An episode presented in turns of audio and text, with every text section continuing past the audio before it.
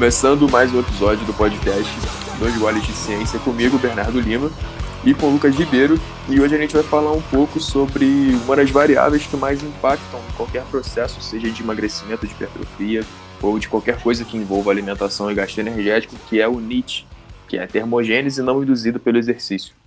Isso aí. É, então, basicamente, o nosso gasto calórico vindo do exercício, ele pode vir do exercício planejado, né, programado, que vai ser a sua sessão de musculação, que vai ser o seu, o seu cardio, ou ele pode vir das suas atividades diárias. Então, é, se você varre a casa, se você faz comida, se você brinca com o seu cachorro, isso gera um gasto calórico. É, e esses dois componentes somados vão dar o seu gasto de atividade física do seu, do seu dia. Sim, e é, é importante, desculpa te interromper, é, esse é um dos fatores que mais tem impacto no nosso gasto energético, né? Se a gente pensar no treinamento, é um treinamento de musculação, por exemplo, de uma hora, se for muito intenso, com uma percepção de esforço bem alta, você vai ter aí um gasto de 350, 400 quilocalorias no máximo, né? Até a gente tem aqueles smartwatches, os monitores ah, de calorias, que eles não são tão fidedignos, então às vezes eles mostram que num treino você gastou 700 quilocalorias e isso não corresponde à realidade. Então, o maior componente do nosso gasto energético não é exatamente o treinamento em si, é, ainda que ele seja muito positivo pela sinalização de algumas vias que podem favorecer ou não o acúmulo de gordura, mas a maior parte do nosso gasto energético, fora o nosso metabolismo basal, é pela atividade física, que é diferente do exercício físico programado. Né? Atividade física, por definição, é qualquer atividade que nos retire do nosso estado de repouso. Então, abrir uma maçaneta, subir uma escada, uh, andar até a padaria, varrer a casa, lavar a louça, uh, até quando a gente fala, se a gente gesticula muito, se a gente se mexe muito, tudo isso vai entrar no nosso cálculo de gasto calórico. Ainda que essas pequenas atividades elas tenham um gasto muito pequeno, se a gente for olhar de forma isolada, no final do dia a gente faz essas atividades várias, várias vezes, então no somatório final elas vão ter um impacto bem grande às vezes a nossa percepção sobre, sobre esse tipo de gasto calórico é um pouco errado, porque é muito mais difícil, é muito mais cansativo você fazer um treino de corrida de, sei lá, 15 minutos na sua velocidade máxima que você aguentar, do que você passar o dia inteiro, sei lá, andando pela sua casa. Isso pode gerar uma, uma percepção desproporcional do, do gasto energético. Isso tem problema principalmente quando você está num processo ou de ganho ou de perda de peso e você tenta é, modular ali a sua a sua ingestão justamente por essa percepção do gasto calórico. Então, às vezes você está tentando ganhar peso, só que o seu trabalho é uma coisa muito ativa, você passa o dia inteiro em pé, andando, conversando e tal, e você não tem a percepção que você tem esse gasto calórico tão grande.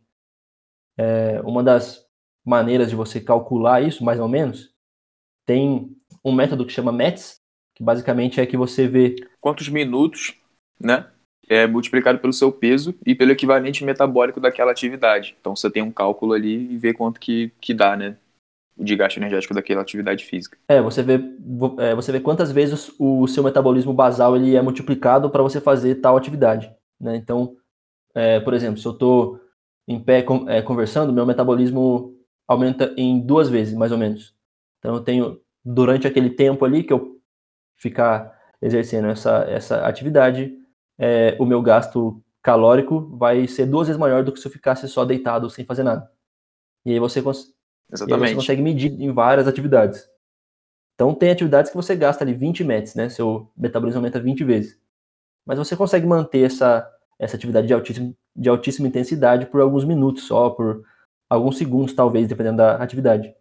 E ao contrário disso, né? Atividades que elevam o seu, o seu NIT ali, o seu match, perdão, em duas, três vezes, você consegue passar o dia inteiro fazendo, né? 10 horas, se você trabalha com coisas mais ativas. Sim, exatamente. Até tem um estudo muito interessante, agora não vou lembrar qual é a revista, que foi comparando uh, o NIT dentro de uma sala entre indivíduos magros e indivíduos obesos. E o que eles repararam, sem dar qualquer instrução, é que os obesos passavam proporcionalmente muito mais tempo sentados do que os indivíduos magros. Então isso já dá um impacto muito grande no NIT, porque para você ficar em pé você tem que estabilizar uma série de grupos musculares, enfim. Uh, o pessoal da educação física vai entender isso um pouco melhor, mas isso já impacta no gasto energético se você pensar, por exemplo, na rotina de trabalho. Alguém que trabalha como vendedor de loja, uh, atendendo clientes em pé, pegando roupa, abrindo estoque, e alguém que está trabalhando, por exemplo, num escritório um programador que fica ali no computador o dia inteiro, o gasto energético vai ser bem diferente entre um e o outro. E a gente pode fazer um link agora para o período que a gente está passando na, na nossa sociedade, que é esse período de distanciamento social, de quarentena, enfim, onde preferencialmente todos nós estamos em casa, né? Quem pode, pelo menos. Então, o nosso NIT ele tende a ficar mais baixo. Ainda que a gente tenha atividades domésticas para fazer, o nosso deslocamento ele é muito menor e a nossa necessidade de ficar em pé também é bem menor. Então, você trabalha de home office, uh, eu mesmo agora, até postei no Instagram o story, estou aqui de chinelo e meia sentado trabalhando, né, gravando o podcast. Então, normalmente isso não aconteceria num sábado a meio-dia. Então, todo, tudo isso vai acabar impactando. Então, até isso é uma das dos fatores que a gente usa para desmistificar essa coisa do metabolismo lento. Uh, alguém que é muito privilegiado pela genética para ser hipermetabólico vai ter um gasto calórico aí de 200, 250 quilocalorias a mais do que uma pessoa comum. Uh, o que diferencia uma pessoa que tende a ganhar mais peso ou não, é, normalmente é o NIT. Inclusive o NIT, é, a elevação do NIT é uma das coisas que protegem é, pessoas que emagrecem do reganho de peso porque a, a fome tende a aumentar, por exemplo, durante o processo de emagrecimento. Só que se o NIT continua alto, uh, existe uma certa compensação aí no balanço calórico.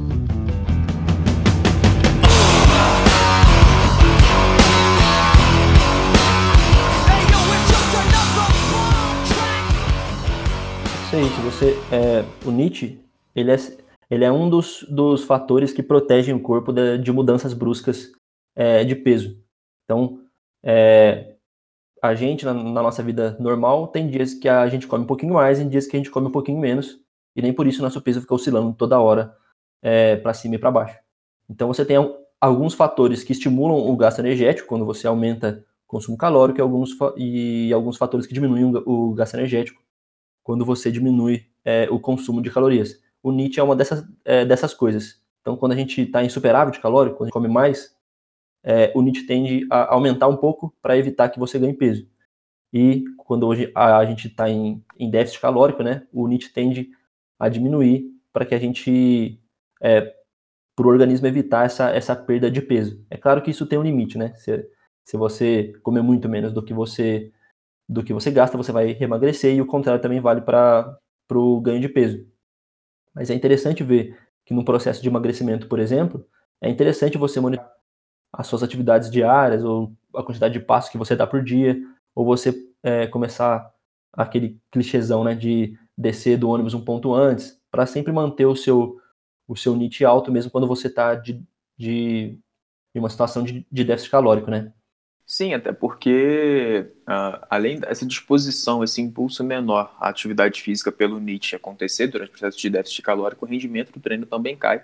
Então, o gasto energético também. Então, manter um NIT mais alto, talvez, uh, se deslocar mais a pé de um lugar para o outro, enfim, uh, ficar mais em pé, pode ajudar nesse sentido, porque a gente sabe que o processo de emagrecimento ele tem, por mais que a gente tente controlar e fazer ele da forma mais confortável possível, uh, é algo inerente ao processo de emagrecimento, que é uma perda um pouco da, do rendimento, da disposição. Então, o NIT ele é um fator legal para a gente controlar nesse caso.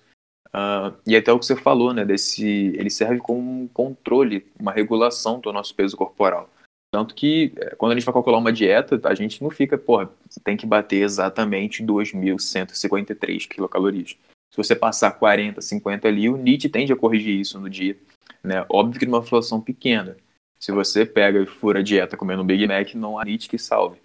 Só que ele tem esse fator importante na hora de, de, regular a ingestão calórica, até porque ele passa mais ou menos pela mesma estrutura ali, que é o hipotálamo, né? O Nietzsche ele tem um, uma influência direta do hipotálamo, que é o que também regula a nossa ingestão e inibe né, o nosso apetite. Então, é a estrutura central ali dessa regulação e também participa desse fator do gasto energético uh, pelo Nietzsche, que é essa atividade física uh, das pequenas atividades do dia, né? Não exatamente um treinamento em si. Os smartwatches que você citou agora há pouco, eles são uma, uma ferramenta muito ruim para você é, ver, por exemplo, o gasto calórico de um, de um treino, né? A gente tem diversos papers é, avaliando já que essa medição do gasto calórico de um treino pelos smartwatches é bem ruim, mas ela é uma ótima ferramenta para você monitorar seus passos diários, por exemplo, que é uma maneira de você é, medir uma parte do seu NIT, né? Então, indivíduos ali que dão 10 mil passos por dia são indivíduos bastante ativos. Os meus pacientes que mais, que mais andam, que são mais ativos, dão em torno dos 20 mil passos por dia, que é uma coisa muito alta, que são é, realmente pessoas que andam muito. Então, você tentar é, manter sempre o seu, o seu número de passos alto garante que você tem é, pelo menos um gasto, um gasto calórico garantido ali é, todo dia, né? Sim, é, esse valor calórico que dá ali a gente pode ignorar porque o melhor dos aparelhos, o melhor dos dispositivos, ele ainda tem uma margem de erro muito absurda, se eu não me engano, é perto de 20%, né? É, por isso mesmo. É, não lembro exatamente do paper, mas talvez usar para contar os passos e até traçar um comparativo, pegar ali no histórico, por exemplo, da tua. É, como é que chama? Mi Band, uhum. é, Apple Watch e tal, olhar ali como é que estava é, essa contagem de passos dois meses atrás, antes da, de começar todo esse caos que a gente está vivendo, e olhar agora e ver que talvez o ganho de peso ele não esteja também é, tão atrelado somente à alimentação, mas também à diminuição do gasto energético, que é normal. Então, dá uma olhada, dá uma comparada e vê o quanto que isso é significativo é, para quem tiver curiosidade de ver a aplicação desse conceito na, na prática. Então, é, é importante a gente atentar até na hora de elaborar um, uma, um planejamento alimentar, uma, na consulta com o paciente, olhar o quanto que o quão ativo ele é quando não está na academia treinando. E isso é um dos fatores que, que muda tudo, né? Porque, como você falou, às vezes o cara tá tentando ganhar peso, só que, porra, ele trabalha. Ah, sei lá, ele é agricultor. Então, o trabalho dele é abraçar, sei lá, o cara é cozinheiro, algo do tipo. São é, trabalhos que, que tendem a gerar esse gasto energético maior, ainda que na academia o treino entre o cara que trabalha na, na cozinha e o cara que trabalha no escritório seja o mesmo, só que do resto do dia, é, fora daquela uma hora ali do treinamento, é onde está a grande diferença. E a gente olhar para isso com um pouco mais de cuidado é, é interessante até para a gente conseguir, às vezes, fazer que o cara coma, permitir que, que o paciente coma um pouco mais, porque ele é mais ativo, ou controlar um pouco mais a ingestão, porque ele tem uma rotina uh, que é, faz ele ficar um pouco mais parado pela rotina de trabalho. Então é um fator muito interessante que normalmente é negligenciado, uh, talvez por falta de, de, de, familiaridade mesmo com o conceito. Mas ele é super importante e quando a gente olha estudos que analisam uh, o reganho de peso em indivíduos obesos, a gente vê que o aumento do NIT é um dos fatores que impactam mais no sucesso desses pacientes. Uh, isso você vê que não é nada demais, né? São só implementar pequenas atividades ali no dia para manter o gasto energético mais alto e mudar o fluxo de energia, né? Que é uh, se você consegue gastar mais calorias, você consegue comer mais. Então isso já é algo que torna o processo um pouco mais confortável. É isso aí. E agora, principalmente nesse período de, de quarentena, se você é uma pessoa que não não tem a sua dieta montada por um, por um profissional que já vai é, fazer isso, esse cálculo para você, às vezes você pode ter um pouco uma percepção um pouco errada, como eu estava falando no, no começo, do gasto calórico. Então, se você, por exemplo, é, era um vendedor de loja, como, como o Bernardo já, já deu o exemplo aqui, e você se mantia, sei lá, oito horas por dia em pé, conversando com, com um cliente, dobrando roupa, etc. E você fazia uma hora de cardio por dia. Se você, na quarentena, é, implementasse a mesma uma hora de cardio, ficar o dia inteiro sentado é, vendo TV, seu gasto calórico vai diminuir muito. E a quantidade que você comia antes e te fazia, sei lá, manter o peso, agora provavelmente vai te, vai te fazer é, ganhar peso. Isso porque antes você passava, sei lá, 8 horas por dia com um match lá por 4, né, que você fazia uma coisa muito ativa, e só implementar a mesma quantidade de atividade física planejada agora pode não ser é, suficiente para te manter no mesmo gasto que antes. Então a, quarentena pode ter esse impacto de, de redução de de gasto energético, mesmo que você faça a sua sessão de, de exercício diário. Sim, ainda que você tenha acesso a uma academia que você pode treinar, é, o resto do dia é o que mais impacta, né? Como eu falei lá no começo, um treino muito bem feito, muito intenso, vai ter um gasto ali de 350, uh, ah, se você for muito fora da curva, 400 quilocalorias. E se tu pensar numa dieta, por exemplo, de 2.500 400 quilocalorias, uh, representa uma parte uh, não tão é, não é a parte majoritária do gasto energético, né? A maior parte é a nossa taxa metabólica basal, que é o que a gente precisa para ficar deitado o dia inteiro uhum. mofando na cama. Mas o NIT é o que tem um, um impacto maior. Se você, você consegue ter uma oscilação aí perto de quase é, de 2 mil quilocalorias se você comparar um cara que trabalha no escritório e um cara que trabalha na lavoura, por exemplo. E, e aí, se você não olhar para isso, para essa rotina, você vai perder aí quase que uma dieta que alimenta uma pessoa inteira só no gasto energético exercido pelo, por 8 horas de trabalho daquele paciente. Então, é importante olhar e ver que agora isso diminuiu e se você tiver o devido acompanhamento ou conhecimento para isso, fazer o ajuste na alimentação para não sofrer com os impactos dessa redução. Porque a gente vê que isso é muito expressivo. É o que você faz na maior parte do dia. Ah, então tem até aquela. Aquela piada que a gente faz, né? De é, quem treina come, né? De merecer as, as calorias. E não é exatamente só o treino ali dentro da academia. Óbvio que você tem, porra, se você tem um pouco mais de massa muscular, por exemplo, você tem uma sensibilidade insulínica tende a ser melhor, mas em termos de gasto energético em si, não vai fazer tanta diferença. Se você pegar um quilo de músculo que você ganha, são 12 quilocalorias a mais no seu metabolismo. Então, se você ganhar 10 quilos de músculo, uh, tu consegue comer uma banana a mais na tua dieta. Exatamente. Então, assim, não, né? E 10 quilos de músculo é músculo, Muita é bastante coisa. músculo. Pois é, quem dera eu ganhasse 10 quilos de músculo agora de bobeira. Então, assim, é, mesmo pensar que uh, as estruturas né, do nosso corpo elas têm um gasto energético só para elas existirem, uh, ainda assim também não impacta de forma tão significativa. Então, esse é o fator para mim que é a chave no processo de emagrecimento, de hipertrofia, enfim. E é onde é, normalmente é negligenciado, infelizmente.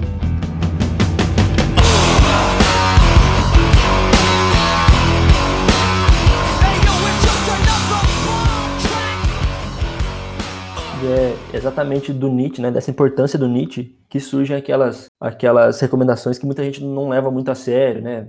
Acha que é uma coisa muito é, generalista, acha que é, que é clichêzão, que é basicamente, cara, leva o seu cachorro para passear. Se você mora no prédio, sobe alguns andares de, de escada, desce um ponto antes no ônibus e, tipo, a somatória dessas pequenas atividades, elas contribuem, elas contribuem muito para o seu gasto calórico e muito para um processo de emagrecimento que você pode estar. Então, tipo, isso, isso não é só é, recomendação clichê, tipo, ah, beba água, coma seus, seus vegetais e faça mais atividade. Isso tem um, um motivo, tem um embasamento, e isso é realmente muito importante quando você soma essas, essas pequenas contribuições num, num dia inteiro, né? Num mês inteiro, se você está fazendo um processo de emagrecimento assim. Sim, são recomendações clichês, só que o problema é que as pessoas não fazem, porque se elas fizessem, elas iam entender porque que a gente fica reforçando isso é, é tanto assim. Porque quando você vai pegar estudos, por exemplo, analisando, sei lá, melhora de hemoglobina glicada em pacientes diabéticos tipo 2, o que, que eles fizeram? Comeram vegetais e se exercitaram mais. É, não, não tem muito segredo, assim, é um clichê que, porra, ele funciona, por isso que a gente recomenda o tempo todo. É, então, é, é as pessoas um podem até. Exatamente, ele se torna clichê porque ele é super eficiente. É, porra, é igual beber água, né? Se não bebe água, você tá desidratado, você não serve para nada no mundo. Então, é, é importante a gente ficar reforçando, e é chato, é até engraçado ficar lá, hashtag como vegetais. Tem o, o, Neto, né, nosso amigo, levanta a bunda gorda do sofá. É... Exatamente. até eu fico zoando, né? Você pode ser o que quiser, mas não pode ser um cacto para beber água. Então, assim, é clichê, é bobo, mas é, felizmente funciona bem e funciona bem para quase tudo. Então, é, é super importante então, por exemplo, agora é, não é recomendado você ficar saindo muito com o teu cachorro na rua ou andando muito pelas dependências do condomínio ou enfim. Uh, só que dentro da sua casa você pode fazer outras coisas que é, vão impactar o seu NIT. Então, sei lá, pega um dia aí, junta a galera e começa a trocar os móveis de lugar, sei lá, enfim, tomando devido cuidado para não estragar os móveis no real chão. Mas é uma coisa que você pode aí, sei lá, pensa, repensar a organização da tua casa e isso vai acabar impactando. E é, é legal pra caramba. Eu gosto de mudar as coisas de lugar assim. Eu não fico pensando muito em aumentar o meu NIT fazendo isso, mas é algo que involuntariamente vai acabar ajudando. Então, para quem tem habilidade, sei lá, vai fazer um artesanato aí, sei lá. Uh, manter a casa limpa, é importante também. É, agora, né, com as, as recomendações de, de, higienização, de higiene pessoal, o nosso NIT tende a aumentar, porque quando você vai no mercado é um evento agora, né? Tem que higienizar tudo na, na porta, trocar roupa para cá, para lá, sei lá, enfim, tem que, tem deixar um fazer um pop e deixar na porta para sair de casa e voltar.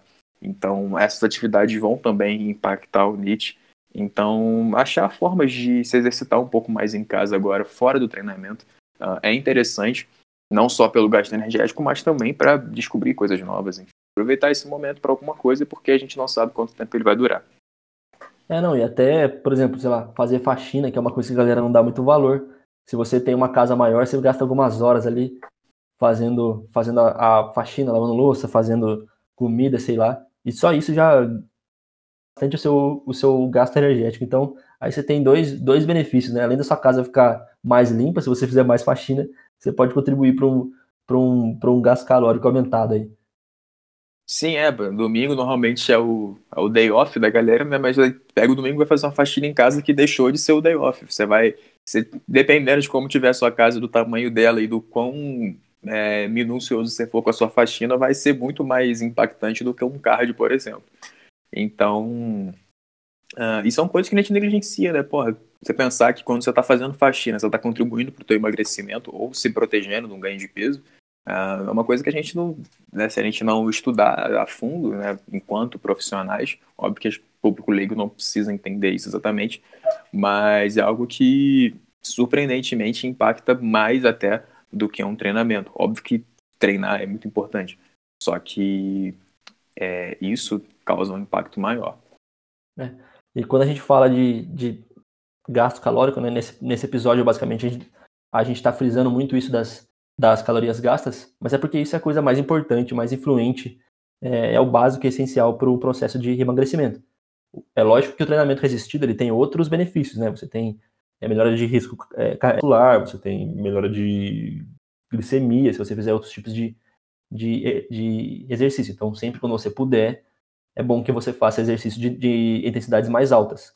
Mas para o gasto calórico, que é o principal para o emagrecimento, é, é, o, é o NIT que vai ser mais, mais importante. Isso aí é, é indiscutível, né? Uhum. É, isso é bem evidenciado nos estudos e é algo que já vem sendo discutido há bastante tempo. Então, como eu falei, até né, o que diferencia alguém que tem dificuldade para ganhar peso e, ou facilidade é, normalmente é isso, né? Se você pegar aquele teu amigo magro de ruim, você fica puto com ele. Pô, o cara come Big Mac, não treina e é magro. É, repara como é que ele fica durante o dia. É, normalmente é um cara que é mais inquieto, que tá sempre gesticulando, ou fica mais em pé, ou fica o dia inteiro na rua e muito tempo sem comer. Uh, e tudo isso, uh, além da uma diminuição, às vezes, na gestão calórica, que a gente pode, uh, de forma aguda, por exemplo, o cara pede muito delivery, então à noite ele come muito, mas se durante o dia ele come menos, a ingestão calórica dele continua sendo baixa. Ainda que ele faça uma refeição de mil calorias, a depender do que ele come no resto do dia, vai acabar sendo baixa.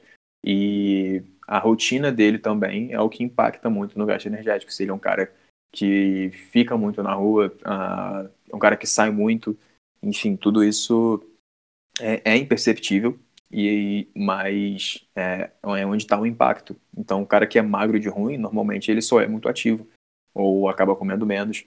É, não é nada que a genética tenha abençoado ele e protegeu ele do ganho de peso. Se, esse cara começar a ficar mais parado em casa comendo mais, ele vai engordar igual qualquer outra pessoa. Então, uh, é simples assim, né? A equação. É, mais uma vez, o balanço energético. Só que é um componente do balanço energético que às vezes é negligenciado que ele é meio que imperceptível mesmo, assim, a gente não repara muito uh, nessas atividades. É, então, cara, na, na minha opinião, as duas coisas que mais vão contribuir ali para o emagrecimento e manutenção do peso perdido, primeiro é esse nível de, de atividade da pessoa, né, quanto de atividade ela faz durante o dia inteiro dela, é, somando palha, o período que ela, que ela fica em casa e a atividade física planejada ali. E outra coisa muito importante é o ambiente, né, a disponibilidade de de alimentos hiperpalatáveis e como a pessoa vai, vai reagir a isso, né? Então a gente chama isso de regulação hedônica, que é basicamente o nosso tema do próximo episódio, que a gente vai falar no próximo episódio do, do Dois Goles de Ciência. E quem tiver interesse em saber um pouco mais sobre esse assunto, segue a gente lá no Spotify para quando lançar o próximo episódio. Isso aí, a gente já falou um pouco sobre essa coisa do ambiente no último episódio, então vai juntando as peças do quebra-cabeça aí, vai pegando as dicas para é, conseguir passar esse período de uma forma mais, mais controlada, mais leve, sem grandes impactos. Então acompanha a gente aí, já já sai mais um episódio do nosso podcast. Então Segue a gente lá no Instagram, arroba Bernardo Lima DS, arroba L Ribeiro Nutrição e lá no Spotify também, dois goles de ciência, que já já a gente chega com um episódio novo. Então, falou. E é isso aí, meus manos. Muito obrigado por esses minutos aí e até o próximo episódio. Valeu!